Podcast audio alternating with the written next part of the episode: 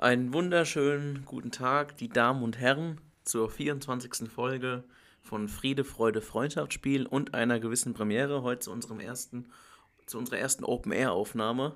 Hallo Lukas. Hallo, hallo. Ja, die, die äh, Premieren häufen sich ja in letzter Zeit sozusagen. Beim letzten Mal erstmalig wirklich zusammen so aufgenommen. Ja. Und jetzt heute auch mal Open Air. Also falls das eine oder andere... Vo Vogelzwitschern. Ja, dann sind es unsere Glücksgefühle. Oder im Lukas sein Wellensittich. Piep. ja, die Temperaturen lassen es zu. Und dann dachten wir, äh, machen wir das Ganze doch mal. Ja. Und nehmen heute hier mal on the fresh air sozusagen auf. Richtig. Und anlässlich auch der heute beginnenden Europameisterschaft 2021 ähm, dachten wir, dreht sich heute alles um die, ja, um, ich hätte schon beinahe um die globale EM gesagt. Ja, oder um es in Herbert Grönemeyers Worten zu sagen, Zeit, dass sich was dreht. Ja, genau. Dreht sich heute, dreht heute alles um die EM. Und ähm, ja, mit einer gewissen Vorfreude. Äh, jetzt auch mal wieder ein paar Fußballspiele mal oder Fußballspieler zu sehen, die man sonst nicht so zu Gesicht bekommt. Ja, mit Wettkampfcharakter vor Mit- allem dann noch. Genau. Und auch mit Zuschauern. Richtig. Ähm, zumindest mal auch ganz gut prozentual den, Ja. den Umständen entsprechend. Ähm, ja, freue ich mich da jetzt wirklich drauf. Und äh, freue mich auch viele, viele, viele Tore. Ja, Tore und schönes Spiel. Aber ist es bei dir nur, ist es bei dir auch nur Freude oder hast du das Gefühl, oder würdest du vielleicht sagen, ja, bist auch ein bisschen skeptisch. Jetzt gerade, natürlich muss man ja auch die aktuelle Zeit dann ansprechen. Ja. Aber, wie- oder wie siehst du das? In Bezug auf die Vertretbarkeit des Turniers in verschiedenen Ländern, wenn du das ansprechen möchtest, äh, ja, ist das vielleicht ein bisschen leicht Ironie, die man hier ein bisschen unterstützt in dem Fall. Oder, ja, äh, gebe ich dir auf jeden Fall recht. Wie man dieses Turnier jetzt durchzieht und wirklich ja, durchziehen möchte, ich meine, jetzt ist sowieso zu spät, äh, trotz der ganzen Reisestrapazen und verschiedenen ähm, ja, Corona-Lagen in verschiedenen Städten und Ländern, das sei mal sehr kritisch hinterfragt auf jeden Fall. Sehe ich so, weiß nicht, wie, wie da deine Meinung dazu ist. Ja, ich sehe das schon ähnlich. Also man muss natürlich auch unter aktuellen Aspekten das Ganze betrachten und da ist es natürlich, also nicht nur alles positiv zu loben. Solche Turniere sind immer schön, gar keine Frage. Ich denke mir halt, was wäre die Alternative gewesen? Alternative vielleicht im Sinne von, ähm, mache ich das Ganze nur im einen Land, kriege ich das aber dann wiederum organisatorisch hin. Ich meine, im Endeffekt hinter so einer hinter so einem großen Turnier steckt auch eine wahnsinnig logistische Kraft, die Planbarkeit und was auch alles da hinten dran am, ähm, am Power reingesteckt wird. Und das binnen Monaten dann quasi umzumünzen auf einen Standort, schwierig abzusagen. Das ist für mich gar kein Aspekt. Das, also, äh, also, also ohne dass ich das machen würde oder nicht, war ich mir klar, oder war mir klar, besser gesagt, dass das Ding nicht abgesagt wird. Ähm, man muss auch sagen, die aktuelle Entwicklung spricht ja auch dafür, dass man so ein Turnier auch ähm, machen kann. In der jetzigen Form natürlich aber auch mit ja, Zügeln angezogen, ganz klar. Ob jetzt Thema, ähm, naja, mit Reisen zwischen den Ländern und so weiter und so fort. Ob das dann wiederum sinnvoll ist, klar, kann man definitiv kritisieren, sollte man eigentlich auch. Aber wie gesagt, also mir, mir fällt per se nicht ein, in welchem Land hätte man das machen sollen. So. Also ein einziger Standort für mich wäre, wo ich sage, da hast du ja auch die Vielzahl an Trainingsmöglichkeiten und Vielfalt an Stadien, weil anders hätte man das ja auch nicht lösen können. Ein ein Rasen hält ja auch keine ähm, x-beliebigen Spieler aus binnen kürzester Zeit. Das wäre für mich London gewesen. Ja. Ich wüsste jetzt nicht, was, was anderes möglich gewesen wäre. Ja, ob man das letzten Endes auch nur in eine Stadt, aber vielmehr wäre ein Land, der wäre ja schon mal eine größere. Richtig. Oder zumindest vielleicht mal zwei, drei Länder, ob man das jetzt wirklich letzten Endes in, in elf Länder äh, stattfinden lassen muss. Das äh, wage ich mal sehr stark zu bezweifeln. Ja. Aber dafür ist es ja, wie gesagt, jetzt auch zu spät.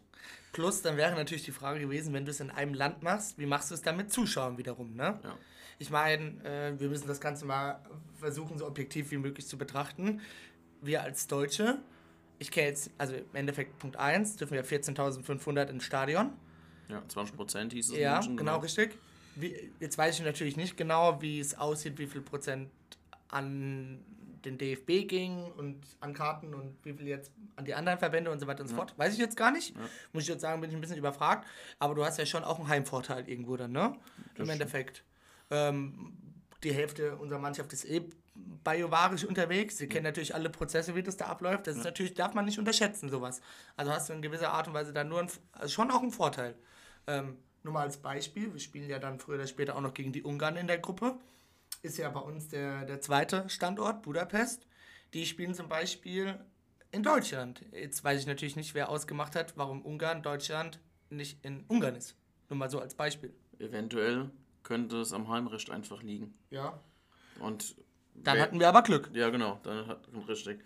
Was ich jetzt aber noch zum Thema Zuschauer sagen möchte, äh, das ist das, was mich persönlich oder mir persönlich so ein bisschen widerstrebt, ist, in der Bundesliga ging es jetzt mehr oder weniger quasi eineinhalb Jahre lang nicht oder ein Jahr lang nicht. Kaum fängt die EM an, äh, ist es auf einmal wieder, wieder ja, salonfähig und auch in der Vielzahl äh, Zuschauer zu lassen. Ähm, klar, da wird sich Konzeption, also Hygienekonzeptmäßig natürlich nochmal viel stärker darauf vorbereitet. Aber so dieses erst komplett zu, ich glaube mir jetzt mal diese 500 Zuschauer in, keine Ahnung, Kiel oder sonst wo jetzt aus als Beispiel, äh, quasi von 0 auf 20 Prozent jetzt sozusagen anlässlich einer EM ist das, was mich persönlich so ein bisschen stört, dass es jetzt halt auf einmal doch wieder geht. Ich hoffe bloß, dass es, wenn es dann letzten Endes später wieder in den nationalen Betrieb geht, auch äh, sofern es die Zahlen natürlich zulassen, von mir jetzt mal ausgemalt, dann auch wirklich so beigehalten, beigehalten wird und nicht wieder äh, auf einmal der Schritt wieder zurückgeht, weil das wäre in meinen Augen nämlich ein ja, Tritt in den Hintern quasi für die nationalen Ligen und die, und die Fans von Vereinsmannschaften. Ja, gebe ich dir recht. Ähm, ich meine, die UEFA hat ja auch unbedingt angestrebt, dass Zuschauer kommen. Hat ja auch quasi, sag mal, ein bisschen Druck gemacht auf München als Standort, dass der Standort überhaupt bestehen bleibt. Ähm, und ich kann so viel sagen, zum Beispiel, es wurden sehr, sehr viele ähm, ähm, Fantreffen und so weiter und, und Veranstaltungen rund um die Euro im Standort München und Umgebung geplant und da wurde auch quasi fast alles abgesagt. Einfach weil da auch keiner sich traut, groß die Hand drauf zu halten, falls irgendwas kommen sollte, ob es jetzt so Fan-Meet-Points sind oder im Olympiapark sollte auch eine große ähm, Public Viewing und Fanwelt entstehen. Das ist auch abgesagt worden. Ähm, dementsprechend, beziehungsweise ähm, da sind halt eben auch die Planungen dementsprechend zurückgeschrumpft worden. Ähm, das sind natürlich so Aspekte, die vielleicht auch so ein bisschen so diesen Flair an so einem, an so einem großen Event dann irgendwie auch nehmen. Ich meine, erinnere dich zurück, so im Endeffekt, als wir so wirklich, lass mich mal jetzt 10 plus Jahre waren und dann die großen Turniere waren, dann war das ja auch irgendwie für uns immer geil, zusammen zu gucken und ob jetzt danach oder irgendwo Public Viewing zu machen ähm, oder halt was Oder auch weiß so im privaten Kreis. Genau, mit- richtig. Oder halt Ja, danach, was weiß Grillen und ich, Co., wenn ja. es lief, wenn Deutschland gewonnen hat, kann ich mich erinnern, wie die Straßen ja immer mit, äh, mit Ja. äh, jubelnden Leuten voll waren und irgendwie Autokurs und sonst was. Das sehe ich halt dieses Jahr irgendwo auch nicht so. Ja, wobei es natürlich, ja, wobei das, hast du recht, gebe ich dir recht. Und das ist vielleicht auch das, was ein bisschen so fehlt, vielleicht für den einen oder anderen. Aber ich persönlich kann, sage ich mal, da dieses Jahr relativ gut drauf, ja, ich kann es verkraften, sagen wir es mal so ganz, ganz, ganz diplomatisch gesagt. Ähm, ich kann es auch einfach mit dir, Lukas, ganz in Ruhe vom Fernsehen gucken. Mit einem Gläschen Rotwein, weil du den ja auch so liebend gern trinkst. Genau. Vor allem bei warmen Temperaturen. ja, richtig. Ähm, Aber ja. ich, eigentlich ist das dann eher nur so die Probe für Katar. Ja, richtig. Weil müssen wir eigentlich Glühwein trinken. Das stimmt. ähm, ja, aber das wäre natürlich auch fahrlässig, da jetzt Dinge wie Public Viewing oder so jetzt direkt auch mit. äh, Natürlich, also das war, das war, das war nur mal so. Ja, ich verstehe, was du meinst. Gehört irgendwie zu diesem, und ich sag's jetzt bewusst, Event natürlich dann auch schon gewissermaßen dazu. Definitiv. Weil sich ja dann gerade auf diesen großen Public Viewing ähm, Plätzen dann schon die Leute auch wirklich, sag ich mal, meistens auch dorthin begeben, die sich sonst vielleicht nicht ganz so viel um den Fußball scheren. Weil ich glaube, mal jetzt zu sagen, äh, nehmen wir jetzt Beispiel Viewing Brandenburger Tor oder keine Ahnung wo. Ähm, Halber Mond. ja, genau. äh, ja, glaube ich, eher die Leute sind, die sonst nicht ganz so tief in der Fußballmaterie drin sind wie sonst. Ja, die, also um es noch krasser zu formulieren, die haben den Fußball eigentlich darüber so wirklich kennengelernt. Hab ich so Ja, das ja, das gibt's So im Endeffekt. Und kennen dann meistens auch ja, nur für vier Wochen. äh, Richtig. Auch vielleicht, weiß ich nicht, oder wie nachhaltig man dann auch hängen bleibt, mhm. aber im Endeffekt ist bestimmt auch mal ein interessanter Ansatz, so zu erforschen, wie bleiben solche Leute überhaupt nachhaltig beim Fußball hängen. Ja. Was ist so ein Turnier ohne, ohne sowas? Was außenrum, also Public Viewing ja. für die Leute? Wie interessant das, das ist. Aber ich schätze trotzdem, dass die Einschaltquoten wieder enorm sind. Wir sind ja ein Land, das äh, Punkt, punktgenau auf einmal mobilisieren kann. Ähm, und ich schätze, ich schätze schon, dass da trotzdem wieder wahnsinnige Einschaltquoten sind. Ähm, ich hoffe mir einfach, und das ist ja auch für den einen oder anderen mit Sicherheit auch schon ein relevantes Thema, dass man die Euphoriewelle trägt, falls sie denn aufkommen sollte, aber mit Sicherheit auch vielleicht mal ein bisschen einen einen oder anderen kritischen Ton punktuell trifft. Und das ist jetzt einfach mal ganz offen gesagt, weg von irgendeinem spezifischen Thema, sondern genau, kann sich jeder mal selbst ein Bild davon malen. Ja, ich finde Kritik und Kritikäußerungen hinterfragen ist in den letzten Jahren im Fußball eigentlich eine Geschichte, die, die immer mehr äh, ja, in meinen Augen nötig oder notwendig ist. Ja, definitiv. Ähm, inwieweit wir Kritik auch dann letzten Endes natürlich wieder mit 82 Millionen Bundestrainer äußern können, das äh, bin ich auch ganz arg gespannt drauf. Ähm, und man kann es, finde ich, so wieder aufgrund des, des ja, Turniermodus gar nicht so wirklich vorhersagen. Mit dieser Geschichte hier Klar, die ersten beiden Gruppen, Gruppen ersten bzw. Gruppen zweiten kommen, die, äh, kommen weiter. Ja. Und ähm, naja, die viertbesten Gruppen dritten kommen auch weiter. Grüße an Portugal, die sich damals mit drei Unentschieden tatsächlich noch in, als Dritter in die, in die äh, K.O.-Runde gemauset haben und letzten Endes Europameister wurden. Äh, auch Wahnsinn, oder? Ja, ja. Ähm, kann man das gar nicht so wirklich ja, sagen, wie viele Punkte reichen als Dritter. Äh, vielleicht sind es letzten Endes dann auch eher so die Mannschaften, die äh, in einer vermeintlich leichteren Gruppe auftreten, die dann da weiterkommen können. Ne? Ja. Also. Also im Endeffekt, dieser Ansatz mit den Gruppen Dritten oder mit den besten Gruppen Dritten, finde ich eigentlich schon auch allein für dieses Turnier super interessant. Ich meine, im Endeffekt, die Vorbereitungszeit ist ja schon dann irgendwie auch. Also alles, also ich habe alles das Gefühl, es ist alles ein bisschen hektischer halt auch, dadurch, dass sie aktuelle Lage mit den Ligen relativ spät, mit, mit dem Pokal, mit den Pokalen und mit, mit Champions League etc. pp. Und ich glaube, ich habe das Gefühl für die eine oder andere Mannschaft, die auch vielleicht noch nicht so tief verwurzelt ist in ihren Strukturen, je länger das Turnier natürlich ist, desto anders können Mannschaften auftreten. Und gerade so eine Mannschaft, die jetzt vielleicht Dritter ist ähm, und trotzdem weiterkommt ähm, ins, Viertel, ins Achtelfinale, da kann es schon sein, dass sie auf einmal nochmal einen ganz anderen Schub bekommt, weil jetzt vielleicht auf einmal ein Prozess anders läuft oder auf einmal können der Rechts- und Rechtsverteidiger und Rechtsaußen deutlich besser miteinander.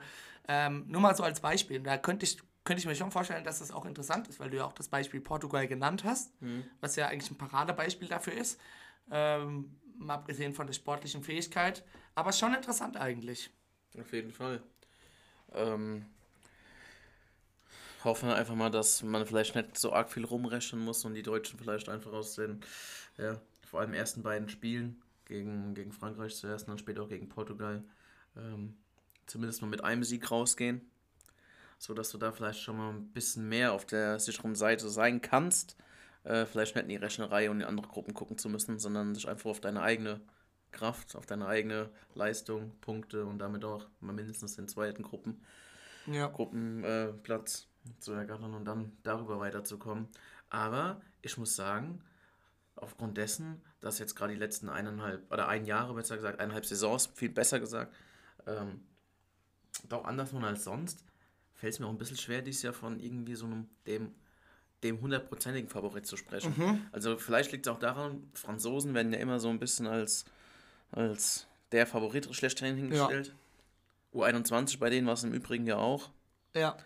Ähm, die sind sang- und klanglos, sage ich mal, äh, gescheitert im ersten K.O.-Spiel. Äh, ich bin gespannt. Ich kann es dieses Jahr nicht so gut einschätzen. Muss ich ganz ehrlich sagen. Und vielleicht wollen wir das später auch mal ein bisschen zurückstellen, äh, weil ich eben gerade schon Frankreich genannt habe. Ähm, ich, ich, die Prognosen finde ich relativ schwer dieses ja. Jahr zu äußern. Fehlt dir denn ein Land, was du dir vielleicht gewünscht hättest, das dabei wäre? Der Vatikan.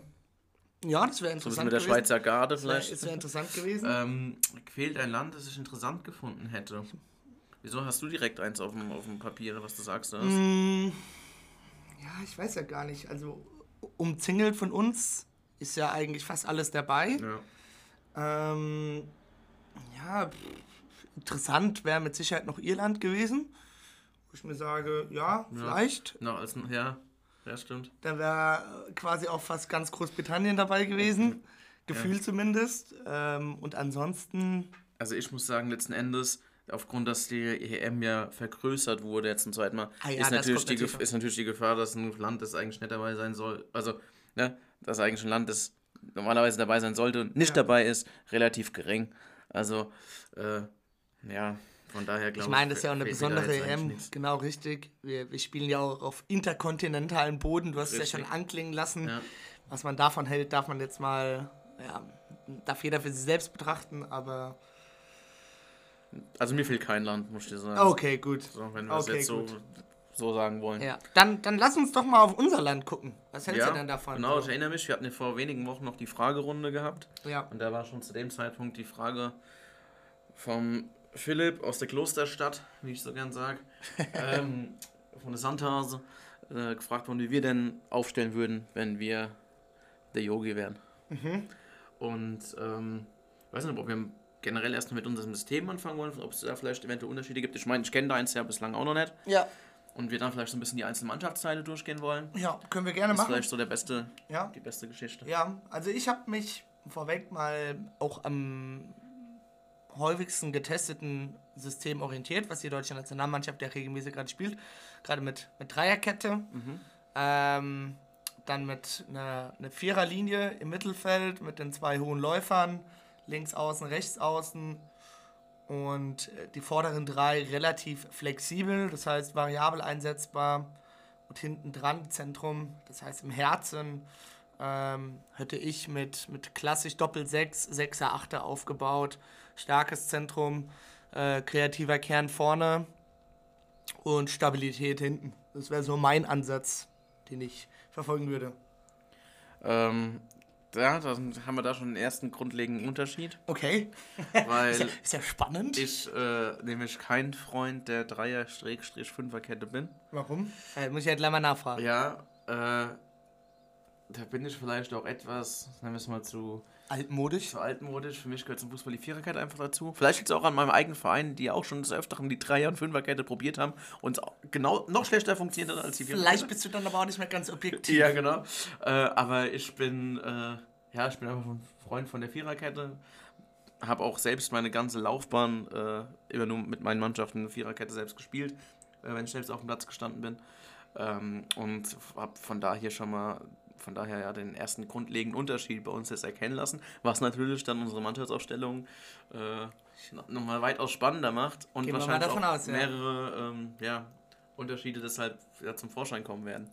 Ja, komm, dann, dann fangen wir doch mal im Tor an. Ich gehe mal davon aus, da können wir uns beide die Hand geben, ob Ja. du jetzt möchtest oder nicht. Ja, Aber ich gehe mal davon aus, wir haben beide Bernd Leno aufgestellt. richtig.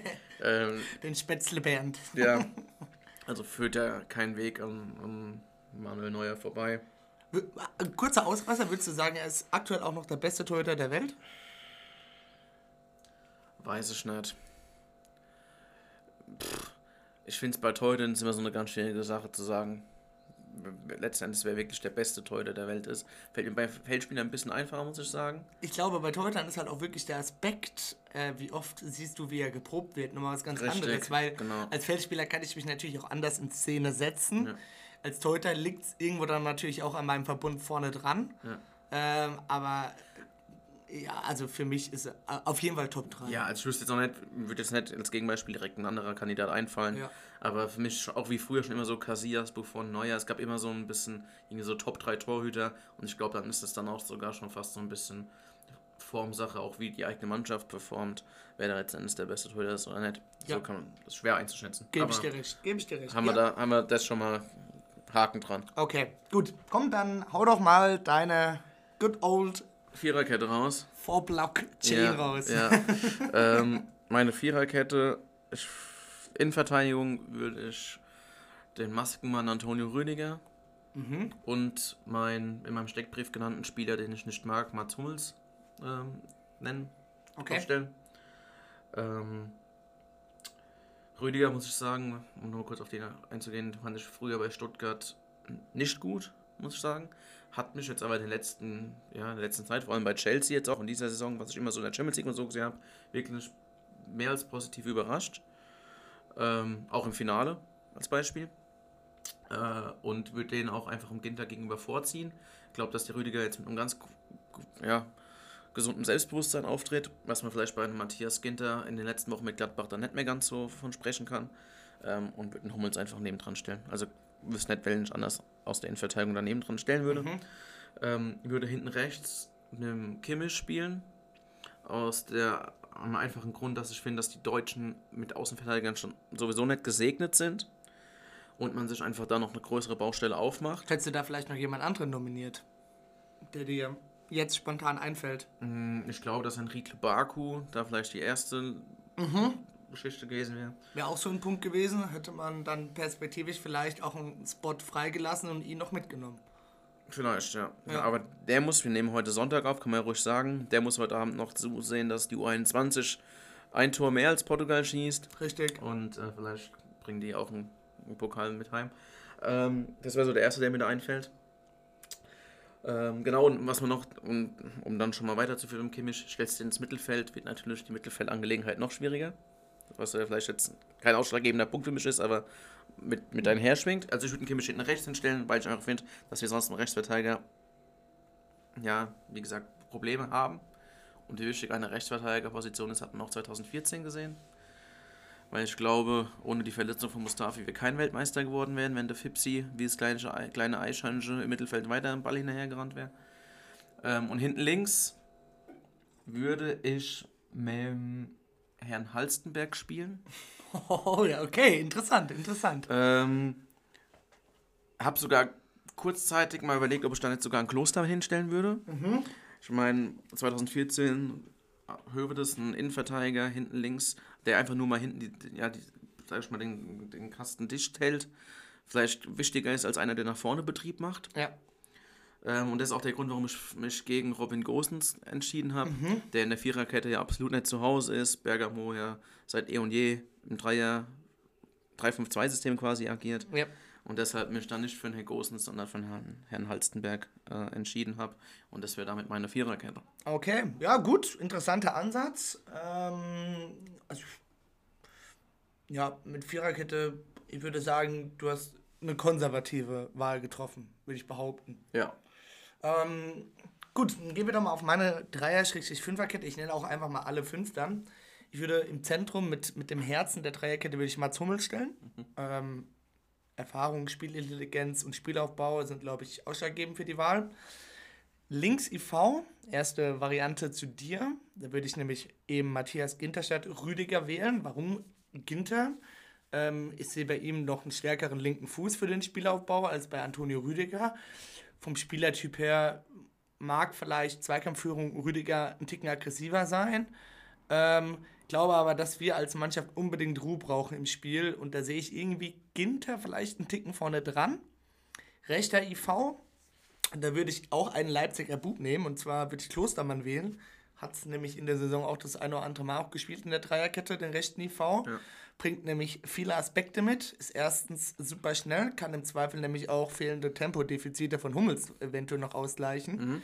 Punkt 1. Punkt 2 kann er wahlweise dann auf äh, den rechten Verteidiger switchen. Ähm, und hier kommt natürlich schon der erste Clou von mir. Da habe ich nämlich auf den rechten Läufer habe ich Kimmich gestellt. So, warum? Rechter Läufer, das Geile, das erinnert mich schon 54. ja, das war so, ist so das Vokabular, das wir ja, mit ja, unseren Jungs immer gemacht ja, haben, rechter Läufer ähm, rechter Flügel, wenn du es so ja. möchtest. Äh, oder recht, äh, rechter Außenbahn. Right Wing Back, wie es die Engländer sagen. Ja, sagen genau, richtig. Ähm, da habe ich Kimmich hingestellt. Ähm, Punkt 1, ähm, was bei Kimmich halt geil ist, er hat eine unheimlich hohe Flankenqualität. So kommt da, ist er aus natürlicher Art und Weise schon relativ weit oben. Mhm. Als Rechtsverteidiger habe ich bei ihm öfters das Problem gehabt, er hat einen Offensivdrang, dass er dann defensiv aber doch Lücken hinter sich lässt. Das kann Klostermann dann ähm, ausba ähm, ausbaden. Abfangen, ja, Aus abfangen, ja. abfangen, ausbaden. Ja.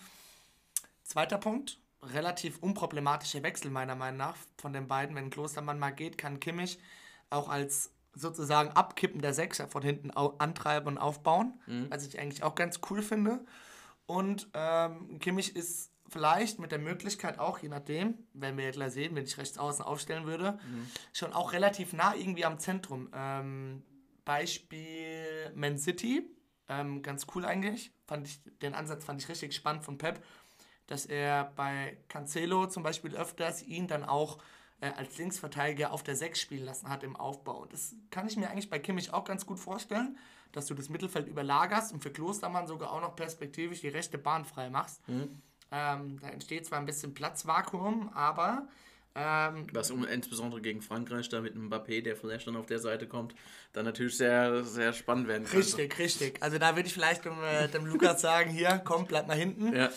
Topspeed, Vergleich zwischen den beiden wird mich tatsächlich mal interessieren, weil ein Klostermann auch arschnell ist, gell? Also muss Ja, ich glaube, dass sagen. einfach das, da die, Entsche- die ersten Sch- Meter, die das Entscheidende sind. Ja, da ist halt ein Mbappé, ist halt Ja. purer Ich Wahnsinn. meine, im, im äh, Endspeed macht sich das ja gar nicht so bemerkbar. Ja. Wenn man auch Bundesliga guckst und schaust dann oben bei, bei Sky immer die Topspeeds an, sind es ja meistens dann auch wirklich oder oftmals Spieler, von denen man es gar nicht denkt. ja. Ja, weil die einfach dann, sag ich mal, mit der Masse, Aber schwingt. klar, wie du sagst, je nachdem, wer bei Meter. Franzosen dann da spielt und wenn es ein Mbappé ist, dann finde ich den Kimmich umso spannender eigentlich, Ja. weil der den allein durch Mentalität gefühlt schon auffressen kann, meiner Meinung nach. Jetzt fehlt noch einer in der, in der Fünferreihe quasi und das ist der Robin. Ja, ich hab's geahnt. Der Gute, der Gute. Ist für ihn eingespielt, ist, ist auch ein Heimspiel. Plus des Weiteren, und wir werden dann ja auch sehen, warum ich mich für die zwei entschieden habe. Thema Flankenqualität hat Gosens auch einiges drauf. Auf jeden Fall. Plus er hat auch die, und das finde ich bei ihm so geil, ist natürlich auch von Bergamo so gewollt, ähm, Thema ähm, Läufe als rechte Außen, dann bei Flanken von gegenüber trotzdem noch mit in die Box oder lang zu lauern. Und da hat er, ich meine, ihr könnt, man kann es ja gerne auch mal in den Statistiken sehen, der Richtig. scoret ja wahnsinnig, Ja. wirklich auch für einen, für einen Verteidiger, muss man ja auch so sagen. Und ich glaube, dass wir dadurch auch nochmal ordentlich was an Qualität bekommen. Mhm. So viel dazu. Flankenqualität, gut, dass du sagst, gebe ich dir beim Kimmich recht. Ich äh, habe vom Kimmich so gefühlt, einfach mal in den letzten Jahren drei Wochen gesehen, wo die Flankenqualität in etwa so war wie meine persönliche. Wenn ich jemals rechter Verteidiger gewesen wäre. Und das war zur letzten, zum letzten großen Turnier, nämlich zur WM. Und da fand ich Kimmich seine Flankenqualität nämlich grausam. Ja, Äh, klar war sowieso ein schlechtes Turnier von Deutschen, aber äh, da hoffe ich, dass es diesmal auf jeden Fall so läuft wie gewohnt, sage ich mal. ist ja immer eine Frage. Ich meine, was für Qualitäten habe ich, habe ich, oder was für Qualitäten hat mein Spieler? Und wie bringe ich meinen Spieler in Räume, wo er die Qualitäten am besten abrufen kann?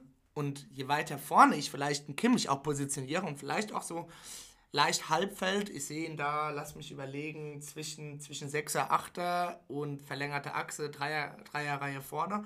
Das heißt, Kimmich ist für mich kein rechter Außenverteidiger, der komplett an der Linie klebt.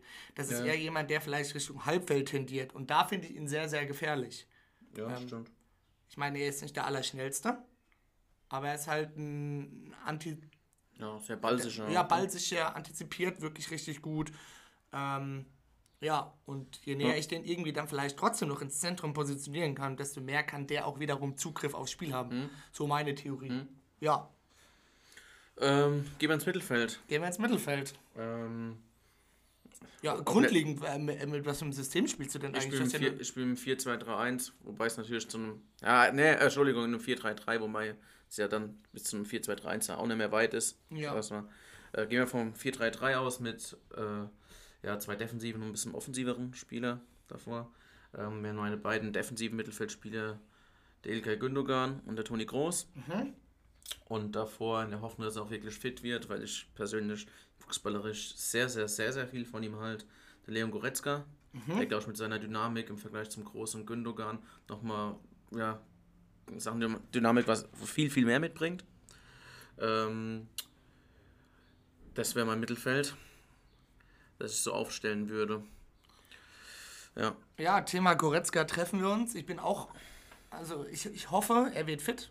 Ähm, meine Doppel-6 wäre einfach aus, auch aus Formgründen der Saison über, wäre Gündogan gesetzt. Fand ihn brutal stark, ähm, richtig gut performt, hat auch nochmal, meiner Meinung nach, ich meine, ist jetzt auch 30, aber hat, finde ich, nochmal in den letzten anderthalb Jahren nochmal einen enormen Sprung gemacht. Gerade was das Thema Torgefälligkeit und so angeht. Hat, hat immer sich gut positionieren können und ich würde sich auf Doppel-6 auch gerade wegen diesen Box-to-Box-Qualitäten da, wegen den, den Läufen, auch in der Dynamik, aber auch mit der Statur würde ich auch Goretzka setzen. Ja. Gesetzt im Fall, er wäre fit. Ansonsten hast du natürlich mit dem Toni Groß immer noch eine Luxusalternative. Ja. Aber wenn fit, würde ich tatsächlich jetzt auf Goretzka setzen, sehe ihn aber nicht starten, sondern tendenziell eher groß. Ich glaube, äh, dass der Yogi den Toni äh, auch nicht kappen wird. Ja. Ja, ich meine, ist ja persönliche, persönliche ja, Vorstellung so, aber ähm, keine Ahnung, wie intern da mit dem Goretzka jetzt gerade gearbeitet wird, was perspektivisch so, ich meine, die werden sich einen Zielplan erstellt haben, mhm. von wegen bis da und da musst du mit der Mannschaft zwei, dreimal trainiert haben, sonst ähm, können wir dich natürlich auch nicht im ersten Spiel verwenden. Ähm, aber ja, falls möglich äh, und man es gibt wirklich grüner, grünes Licht von den Physios, von den Ärzten, dass er auch wirklich fit ist. Ich meine, es ist ein Muskelfaserriss es ist jetzt, das ist natürlich immer noch was Strukturelles, es ist immer so eine Sache, aber es ist jetzt kein wortwörtlich Beinbruch. Ja, ja also, aber, aber wer jetzt nicht, gerade im Falle Goretzka nicht das erste Mal, dass er wieder sich fit meldet, fit gemeldet wird und äh, im ersten oder spätestens im zweiten Spiel äh, man merkt, oh, es war doch, es geht wieder. Ja, das ist, äh, es ist wieder aufgegangen, so nach dem Motto. Gut, ja, gebe ich dir recht, gebe ich dir recht. Also man muss sich da auch irgendwo sicher sein, aber wie gesagt. Ähm ich meine, der Zeitdruck besteht bei so einem Turnier nach, natürlich noch mal viel mehr, was Heilungsverlauf von, ja, äh, von Verletzungen betrifft, als im Vergleich zu einer Saison, die ja so lange ist, wo man sagt, ach komm, auf das eine Spiel kommt jetzt nicht drauf an. Aber spätestens da, wenn es in die K.O.-Runde geht, ähm, ja, ist, sag ich mal, Vernunft und, und Wille stehen sich dann vielleicht mal ein bisschen mehr gegenüber als ohnehin schon. Also kein Flo Neuhaus, kein Emre Can ähm, im ZM. Auf keinen Fall ein Emre Can, weil äh, ich den als ganz großen Sicherheits Unsicherheitsfaktor. Unsicherheitsfaktor als Unsicherheitsfaktor empfinden würde. Und auch einfach meiner Meinung nach im Mittelfeld überhaupt nicht die Qualitäten mitbringt, wie das die anderen genannten äh, Personen sind. Für mich wäre er tatsächlich auch eher eine Option tatsächlich für die Dreierkette hinten. So rechter IV, falls mhm. ich Kimmich zentral sehen würde mhm. und ein Klostermann beispielsweise mhm. auf die rechte Bahn geht. Ja, ja, so als Beispiel. Ja, aber nicht im Mittelfeld. Ja, ja da sehe ich ihn jetzt auch nicht unbedingt. Ähm, ja, hätten wir das Mittelfeld abgehakt, oder? Gut, ja, sehr gut. Ähm, dann kommen wir zu meiner Dreier, Dreierreihe vorne. Oh, jetzt bin ich gespannt. Ähm, die habe ich mir sehr, sehr lange Gedanken gemacht, weil für mich da quasi vier Personen rumschwirren. Und zwar waren das äh, Nabri, Sané, Havertz und Müller. Mhm. Ähm, Kein Werner, warum? Weil ich ihn einfach in den letzten Wochen als zu Tor ungefährlich empfinde. Mhm. Und äh, wenn du dir mal so ein bisschen auch gerade das Finale angeschaut hast und auch so die letzten drei, vier Spieltage in England, äh, ich finde die Körpersprache von ihm hat auch viel, ja, konnte man gut was erkennen dass auch schon sehr viel mit sich gehadert wurde. Ähm, und ich glaube, dass du jetzt da einfach Spieler brauchst, die auch von gewissem Selbstbewusstsein strotzen. Mhm. Und äh, ich glaube, da führt auch kein Weg an Thomas Müller vorbei. Deshalb habe ich mich letzten Endes für vorne in der Mitte von Thomas Müller entschieden. Mhm. Ähm, und über den Außen für Serge Gnabry und Leroy Sané. Äh, die einfach mit, ihrem, mit ihrem Speed. Hör auf zu jammern, Alter. Hä? Also ja, die, mit, die mit ihrem Speed äh, da ganz, ganz, ganz gefällig sein können, die auch super die Flügelposition tauschen können, immer wieder im Spiel, was natürlich für den Verteidiger auch immer schwieriger wird dann, schwieriger werden kann. Ähm, und die erste, ich möchte jetzt einfach mal so ausführen, so der erste Spieler für mich, der da in, zur ersten Elf dazugehört, wäre der Harvards. Und der würde dann für mich wahrscheinlich für den Sané reinrücken und der Müller auf rechts außen. Das wäre so der erste Wechsel. Und auch so ein bisschen würde es auch gegnerabhängig machen. Das wären so die ersten Geschichten mhm. bei mir. Ja. Ähm, beim Sané glaube ich, jetzt abgesehen von diesem Streit, oder nennen wir es mal Streit, der jetzt am Training stattgefunden hatte, glaube ich, der Spieler ist, der auch da vorne Thema Selbstbewusstsein und Thema Form noch derjenige ist, der äh, da vielleicht dann ja, ja, ja. meistens dran zu knabbern hat. Finde ich gut, du hast viel vorweggenommen und man kann auch direkt festhalten, ähm, äh, wir sind uns da fast einig. Ja. Ähm, meine Dreierreihe vorne wäre links der Serge, ja. der Koch. Ja. Vorne drin würde ich mit, mit dem Kai spielen. Einfach weil er die körperliche Präsenz mitnimmt. Und ich finde, er hat gerade von der Körperlichkeit in England nochmal einen enormen Schub gemacht. Mhm. Ähm, Mir gefällt er auch. Ich finde ihn spannend als Stürmer auch, tendenziell. Vielleicht sogar sogar falscher Neun, wo sich ein bisschen reinfallen lässt. Das war ja gerade das, was du noch bei Leverkusen so ausgemacht hast. Richtig. Zwischen, zwischen die Ketten fallen zu Genau, lassen richtig, Und in, in den genau, toten richtig. Räumen quasi zu agieren. Und dann rechts außen würde ich einen Thomas Müller stellen. Ich würde ihn weg als Zielspieler vorne stellen. Ähm, einfach weil er da seine Virtu se- oder seine, seine, seine Läufe machen kann, die, die, die seltsamen, die vielleicht eine Struktur haben, aber ihn eben ausmachen. Du gibst ihm dadurch Freiräume und er ist weg von den, von den ähm, fetten Kanten in der IV. Gibt ihm natürlich auch nochmal vielleicht ein bisschen einen Vorteil. Und perspektivisch, wie eben gesagt, ich habe mit Kai Havertz einen extrem kopfballstarken Spieler der allein mit der körperlichen Präsenz als Mann da steht, der tendenziell immer anderthalb Gegenspieler ähm, eben bindet. Und gerade Thema Flanken, was ich ja schon angesprochen habe, sehe ich da eine enorme Stärke. Ähm, plus ähm, einfach der Kerl hat ein Selbstbewusstsein, der ist top drauf. Ähm, ich finde ihn super als Spieler. Er hat die, die Technik, er hat die, er hat die Körperlichkeit ähm, und ich, ich denke, dass wir da schon auf jeden Fall mit ihm starten sollten. Thema Timo Werner, ähm, ja, ist äh, mit Sicherheit auch so eine Sache, wo ich sage, kann man stellen.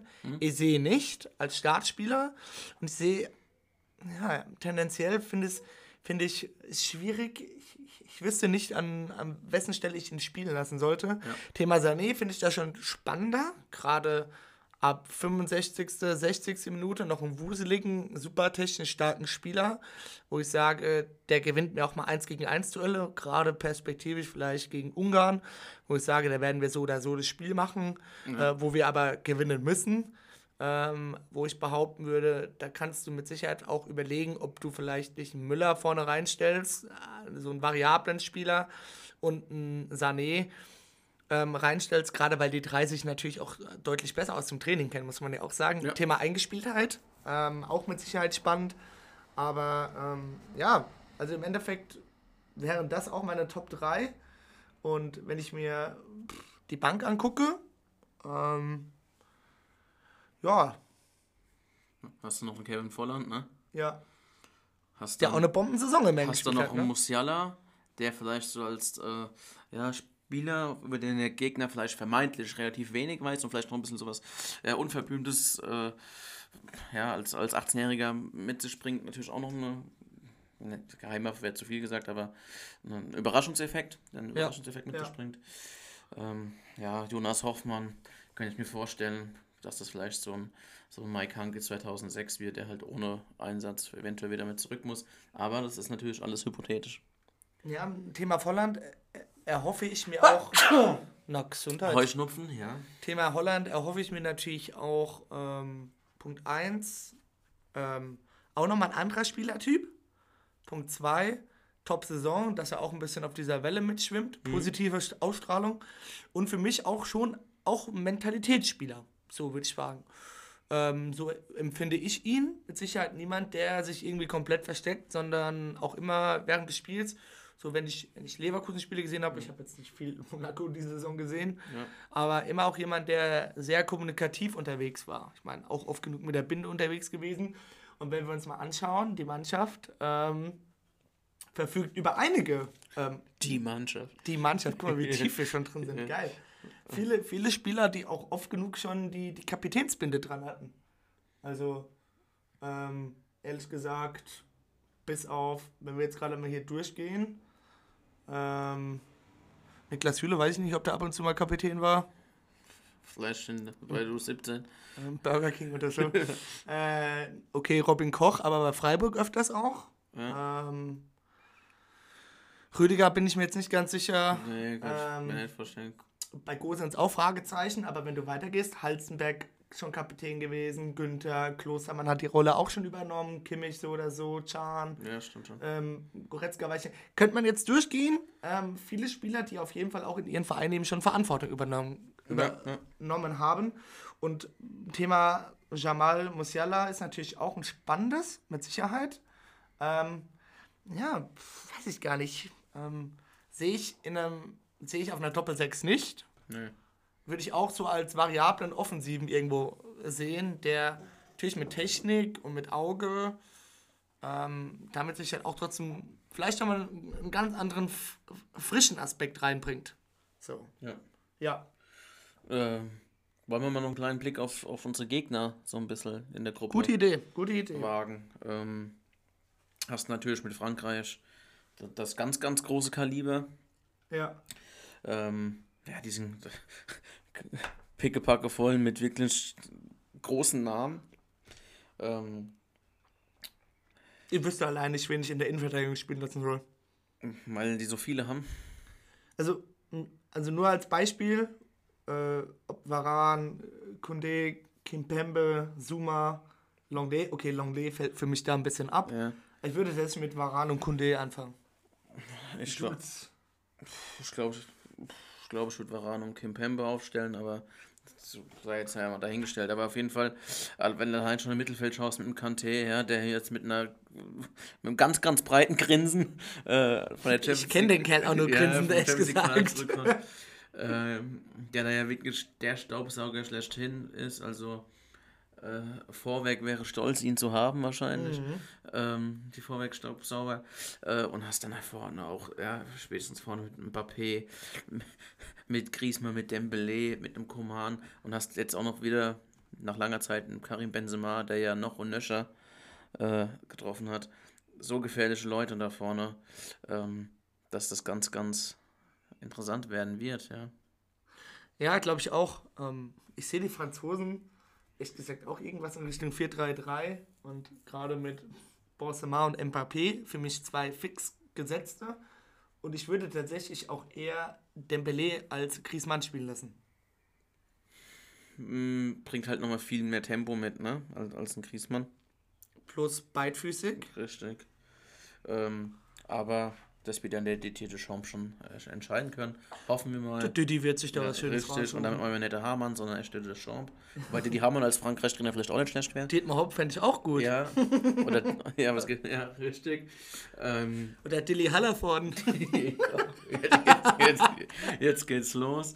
Ähm, ja, also das ist, wird die Mannschaft sein und hast du natürlich auch gleich im ersten Spiel. Ist die Frage, ist es jetzt äh, gut? Vor- oder Nachteil? Vor- oder Nachteil? ähm, Also ich wäre mit einem Punkt gegen Frankreich zufrieden. ja.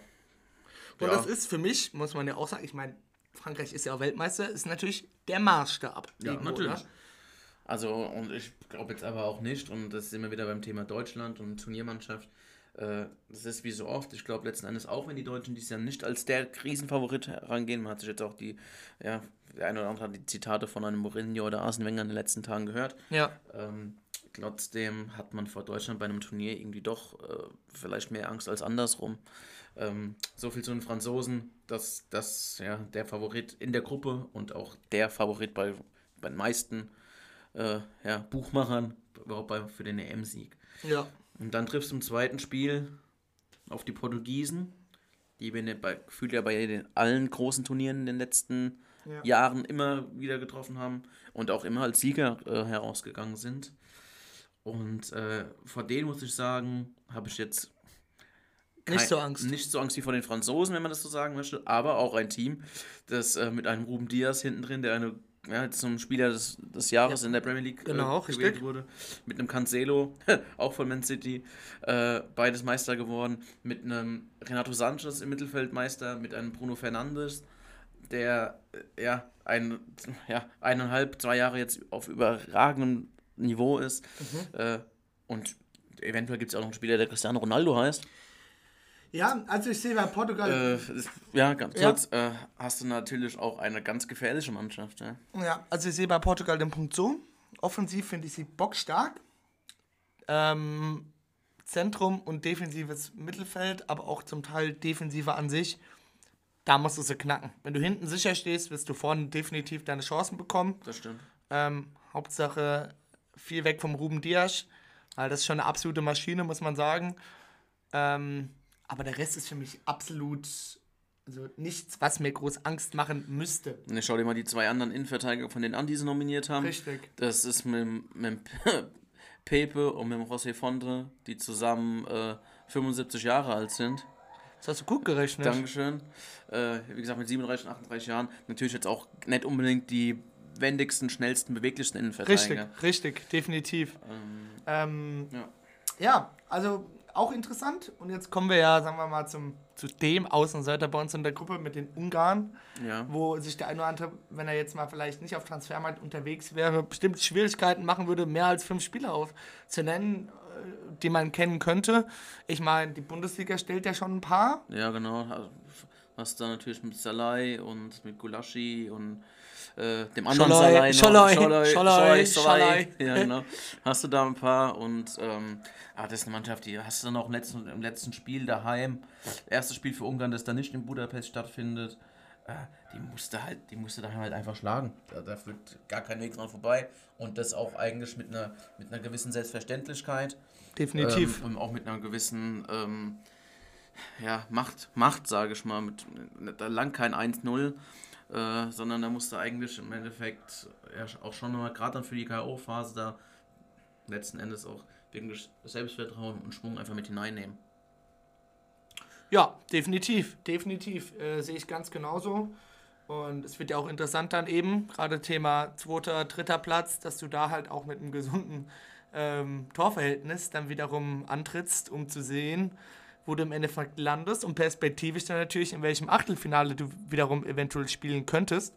Ähm, ich meine, Gruppenerster bei uns in der Gruppe trifft auf einen auf einen der Gruppen äh, Dritten und der Gruppenzweite wiederum, der trifft aus den Sieger der Gruppe D und da warten entweder die Engländer, die Kroaten, die, die Schotten oder die Tschechen. Ja, Ich meine, ein Land, das ich da gerade genannt habe, das ist ja trotzdem auch bei uns im Herzen drin, ne? Im Endeffekt. auf jeden Fall. Felix wird uns wieder dafür auslachen. Ja, Aber äh, das ist so. Ähm, und die Engländer, das ist wieder. Ach, Lukas, das wiederholt sich alle zwei bis vier Jahre. Ah, dieses Jahr haben sie eine gute Mannschaft. die haben auch eine Ja, Bombenmannschaft. natürlich. Und ich glaube auch echt besser als in den letzten Jahren. Definitiv. Allein der, Tran äh, also der Talentpool da Richtung offensives Mittelfeld also, und vorne, das ist richtig. schon brutal. Ja. Also, Ähm, aber es könnte halt auch wieder typisch England sein. Da verlierst du vielleicht am ersten Spieler gegen Kroatien. Am zweiten Spieler holst du vielleicht irgendwie einen unentschiedenen Battle of Britain gegen Schottland, so nach dem Motto. So, und dann sieht's, ne, ist alles hypothetisch. Aber, ähm, ja, und das wissen vielleicht gar nicht so viele. Also beim Lukas und bei mir ist es ja so, wenn sich Deutschland aus dem Turnier verabschiedet hat, dann gehen All Eyes in Richtung England. Und dann wird, und dann wird da immer so ein bisschen mitgefiebert. ähm, ja, aber, ja, das, also das ist ja gerade das. Du lässt den, den Turnierbaum lässt sich ja kaum wirklich hervor, vorhersagen, ähm, aufgrund dieser Gruppen Dritten. Und da weißt du einfach nicht wirklich, äh, wie sich das so mehr oder weniger ja, gestalten wird. Macht's auch irgendwo spannend, Ja. würde ich behaupten. Ja, ja, definitiv. Ähm, ja, so ist es. Lukas. Ähm, wer ist denn dein Favorit?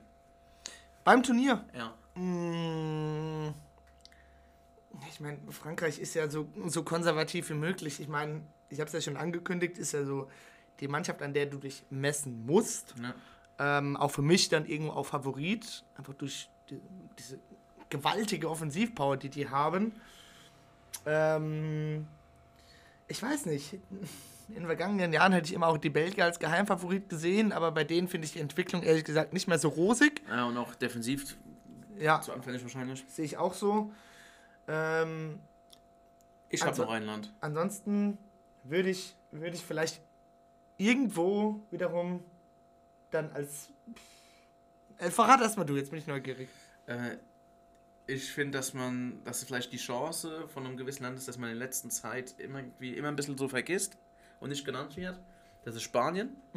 Gut. ähm, die dieses Jahr, ja, wenn man äh, sich da mal die Kadernominierung angeschaut hat, keinen einzigen, und das muss man sich wirklich mal auf der Zunge zergehen lassen, keinen einzigen Real Madrid-Spieler nominiert haben. Das ist auch krass. Äh, da fehlt ein Ramos, da fehlt ein Vasquez, da fehlt, ja, verletzt, klar, ein Asensio, da fehlt ein Cavaral, äh, da fehlt ein Isco. Ähm, und vielleicht ist es gerade bei den Spaniern auch so eine gewisse Chance. Ähm, und die, glaube ich, die können so, die mit Schweden, Slowakei und Polen auch auf jeden Fall, sage ich mal, weiterkommen werden. Ja? Ähm, die können vielleicht da ein bisschen Kraft rausschöpfen, dass vielleicht gerade so die Galionsfiguren à la Ramos äh, nicht dabei sind. Und ich glaube, das ist eine Mannschaft spanischer Fußball, der auch immer ganz, ganz gefährlich werden könnte. Das wäre so ein bisschen wenn man davon von einem Geheimfavorit sprechen kann. Ja. Äh, derjenige, ansonsten glaube ich, ist schon so, dass die Franzosen eigentlich ähm, ja, das meiste Potenzial mitbringen. Dann fällt mir spontan eine Idee an. Wir machen mal eine Blitzrunde und jeder von uns nennt schnell die zwei Mannschaften, die er schätzt, die Okay. safe weiterkommen in der Gruppe. Wir fangen mal an bei Gruppe A. Da sind die Türkei, Italien, Wales und Schweiz. Ja. Ich sage Italien und Schweiz. Ich sage auch Italien und Schweiz. Muss man ja auch. Der Wüsti wird uns sonst wahrscheinlich die Freundschaft kündigen. Zu Recht. Aber ich glaube, dass Türkei-Schweiz ein ganz, ganz interessantes Duell am letzten Spieltag werden wird. Und äh, ich erinnere mich noch an 2004 oder wann es war, äh, was in Istanbul da los gewesen ist, als die Schweiz gegen die Türkei gespielt hat mit Handgreiflichkeiten nach dem Spiel. 2004. Ja, 2005, also zum, zum Ja. Qualifikation dahin. Zum, Ja, ja. Äh, das könnte nochmal spannend werden. Ja. Okay, Gruppe B. Dänemark, Finnland, Belgien, Russland. Diesmal fange ich an und äh, das werden die Belgier und Drei. Dänemark sein. Dito. Ja. Sag ich auch. Gruppe C. Österreich, Nordmazedonien, Niederlande, Ukraine. Ja. Ich sage Niederlande und die Ukraine. Okay, ich sag die Holländer und äh, die Österreicher. Ich würde es den Österreichern gönnen, aber irgendwie, weiß ich nicht. Mal schauen. Aber schau mal auf den Spielplan. Das ist wieder Ukraine, Österreich am letzten Spieltag. Ne? Genauso, Ein Schelm, wer Böses gen denkt. genauso ne? wie Gruppe B, äh, Russland, Dänemark, die vielleicht so um Platz 2 kämpfen werden. Also das ist sehr interessant. Okay, Gruppe D. Ja. England, Kroatien, Schottland, Tschechien. Die erstgenannten England und Kroatien. Ich sag England und Schottland. Ah, ob da jetzt wieder ein kleines bisschen Sympathie dabei sein wird? Also ja, wahrscheinlich auch. ähm, wahrscheinlich auch. Ich müsste mir einfach den Kader der Kroaten vielleicht nochmal genauer angucken. Ähm, sehr gutes Mittelfeld mit Rakitic, Modric, Brozovic, Perisic, oh, finde ich. Äh, Also sehr- mir sehr gefällt, also ja, von Die- den Namen her gut. Mir, ja, also mir fehlt da erstens vielleicht auch mal so ein Wusel, Wuseliger. Ja, da ist noch der Nikola Vlasic, der ja ein pfeilschneller Offensivspieler Ja. ist von Dynamo Zagreb. Ja, okay, gut. Vielleicht, vielleicht hätte ich da auch eher die Kroaten. Naja, Ah, ja. Entschuldigung, der spielt nicht bei Zagreb. ZSK Moskau, aber ja. Gruppe E. Polen, Slowakei, Spanien, Schweden und das wird Spanien und die Polen sein. Dito. Sage ich auch. Gruppe F. Ungarn, Portugal, Frankreich, Deutschland. Mach es kurz und knapp. Frankreich, Deutschland. Da bin ich absolut d'accord. D'accord. Äh, Sehe ich ganz genauso. Ähm, haben wir eigentlich relativ. Und wir können ja super tippen. Ja. Wir können ja super tippen. Ja. Und dann wären wir ja fast schon beim, bei, der, ja, bei der Sache. Ähm, erinnert euch zurück an letzte Folge. Sie wurde Karaoke dank Jojo genannt. Ja. Ähm, und der Lukas ja, hat sich da quasi 10 Sekunden Karaoke erspielt gehabt. Ist die Frage, möchtest du das jetzt schnell hinter dich bringen? Oder wollen wir erst unser Tipp, unseren, unser nächstes Spiel tippen und wir lassen die Folge einfach dann mit deinem Gesingsang ausgleiten? Ja, komm, dann tippen wir erst. Okay. Damit die Leute dann auch wissen, wann sie ausschalten dürfen. Richtig, richtig. Topspiel. Muss, muss ja quasi ähm, Österreich, Nordmazedonien sein. Nein, Ja. Quatsch. muss ja Frankreich, Deutschland sein. Ähm, und ich lasse dir gerne den Vortritt. Deutschland gewinnt das 1 zu 0. Okay, ich tippe 1 zu 1. Ja, das ist wahrscheinlich auch der realistischere Tipp vielleicht irgendwo. Ähm, aber mal gucken. Ja. Ähm, wird mit Sicherheit ein interessantes Spiel. Ich meine, es ist ja nicht mehr lange dahin. Und ähm, ich freue mich drauf. Also jetzt irgendwie so langsam, jetzt wo wir äh, fast eine Stunde über die EM geschwätzt haben, habe ich doch irgendwie auch ein bisschen mehr Bock bekommen, Ja, muss das ich stimmt. zugeben. Also, falls ihr keinen Bock auf die EM habt, sucht euch jemanden und redet einfach eine Stunde über die EM. Egal, ob es äh, ja, ob sich was wiederholt oder nicht, macht's einfach und Ja. ihr werdet sehen, äh, man wird Vorfreude entwickeln. ja, ähm, Ich Marc. verabschiede mich an dieser Stelle schon mal. Ja, Wünsche euch ähm, ja, einen tollen Start in die EM und einen tollen ja, Dienstagabend dann beim Spiel Frankreich gegen Deutschland, dass ihr nicht vor 9 Uhr einschlaft. das und wäre schön, Anpfiff ja. mitbekommen werdet. Ähm, und wie gesagt, am Sonntag wir drücken heute auf jeden Fall der U21 noch die Daumen. Und wenn ihr es dann hört, hoffen wir, hat die U21 den Pokal mitgebracht. Ja, An dieser Stelle adieu, ciao und macht's gut. Ja, und äh, wir hoffen natürlich dann äh, zwei Wochen später euch äh, schon entsprechend äh, was Gutes mitgeben zu können wieder bei der nächsten Folge. Aber jetzt ist natürlich äh, Wettschulden sind Ehrenschulden in diesem Sinne.